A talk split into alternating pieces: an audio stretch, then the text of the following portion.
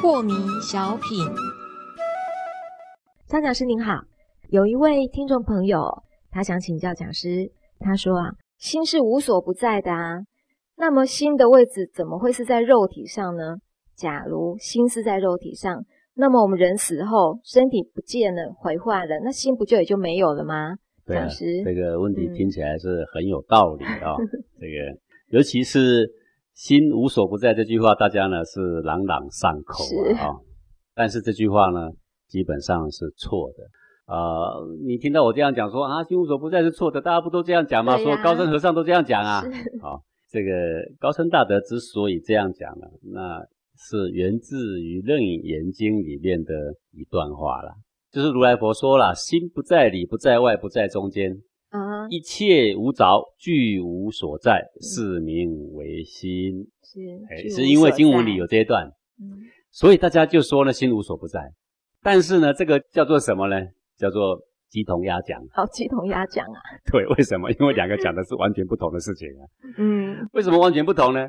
他明明说一切无着，具无所在，是怎么会被扯成无所不在呢？好，各位，具无所在什么意思？都不在，都不在，对不对？那你说心无所不在是都在了，对，一个是都不在，一个是都在，一个南辕，一个北辙。好了是，但是我们如果说心都不在，大家众生不容易懂啊，嗯，不容易懂，结果被说成无所不在，大家就好像懂了，你知道吗？是，为什么忽然好像懂？我在当兵，我想着我的女朋友的时候，我好像回到女朋友身好像跟他旁啊在，一起，呃，对不对啊但是这纯然只是幻想，幻想不，是事实。嗯怎么说呢？如果你说你心想到高雄，你就在高雄了，嗯，那我问你，你现在在高雄的什么路？哦，你说嗯中山南路，哦你告诉我们排几号？你说嗯一百号，那我问你，此刻这一秒钟前面有什么景物？你就答不出来了知？道啊，是那可见得你在想那，你人有没有去那？你没有，没呀、嗯，对不对？啊，如果我这样讲你还不明白，那我问你一个事好了，你既然敢说你的心无所不在，我问你哈，无所不在包不包含我这个口袋？包含了，当然要包含了 无所不在那嘛，那你现在告诉我，我现在口袋里多少钱？一百块几张？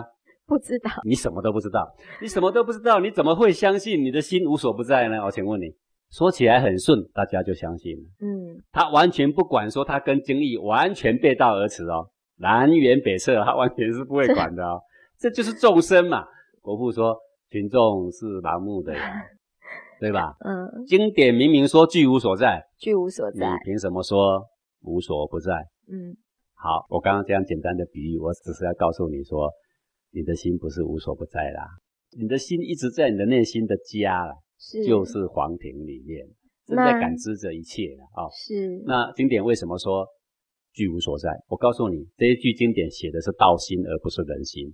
啊，道心，对，嗯，我不执着这，不执着那，是，就叫做具无所在。你说他嗯。前面是讲一切无着，具无所在，一切无着，并不是没有一切哦，而是对一切不执着哦，呃，不执着不攀就叫做嗯具无所在。是，哦，所以并不是表示你的内心没有位置。好，那另外我还要再说，你刚刚说，哎，怎么内心怎么会在身上？对啊，首先我要告诉你，我说的不是身上，嗯只是它刚好在胸口这个位置而已。哦，那这怎么说呢？因为你的身中真正的生命是个法身，法身，人死后呢是一股气、一股能量拖出来了，是那个是你真正生命。我们的科学家都知道，能量永远不会灭的。是你相信你的生命是个能量吗？相信你必定相信啊，不是个能量怎么这么活跃啊？是那么这个让你现在这么活跃，可以思维的，可以感觉的，是，哦，可以跑可以跳的这个能量，以后会不会存在啊？在依然存在。那么这个法就是那个存在出来就是一股嗯气，就是一股能量，是就是我佛家所说的法身，